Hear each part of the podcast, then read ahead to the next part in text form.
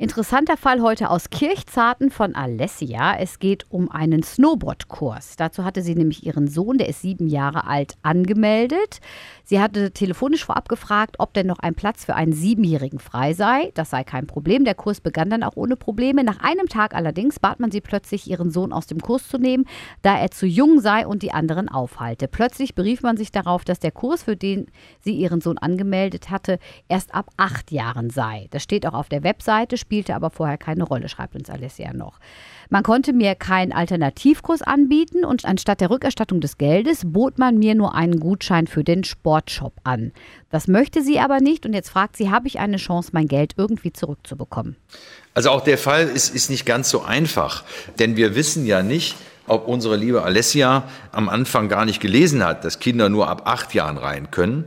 Wir wissen auch nicht, ob diese Vorschrift überhaupt da gestanden hat. Es kann ja auch gut sein, dass die die Alessia gar nicht darüber informiert haben.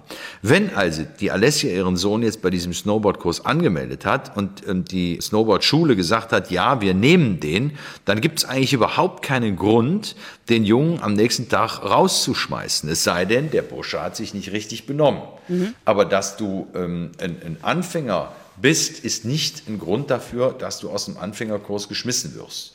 Denkbar wäre jetzt in dem Fall natürlich auch, dass die Alessia gesagt hat, nö, der wäre schon Fortgeschrittener mhm. und meldet den dann bei diesem Kurs an für Fortgeschrittene und der ist tatsächlich, kann der gar nichts. Meine, dann dürfen die natürlich auch sagen, nee, dann möchten wir einfach, dass der am nächsten Tag nicht mehr, nicht mehr mitmacht, weil der einfach die Gruppe aufhält.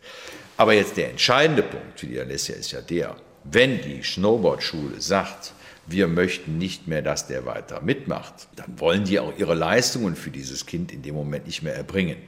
Ja, die wollen den nicht mehr unterrichten. Und das bedeutet, die wollen den Vertrag aufheben. Und das wiederum bedeutet, dass die auch die empfangenen Leistungen, das heißt die Lehrgangsgebühr, das, was die Alessia bezahlt hat, auch zurückbezahlen müssen. Die dürfen nicht sagen, ah, du kannst dir jetzt hier irgendwie ein Alternativangebot aussuchen, wir rechnen es dir dann an. Nee, dann müssen die, wenn die den Jungen rausschmeißen, dann müssen die auch die Kohle zurückbezahlen. Also Gutschein irgendwie geht nicht. Ne? Nein. Schön Geld bloß zurück. sich darauf einlassen. Dann, ja. Klar.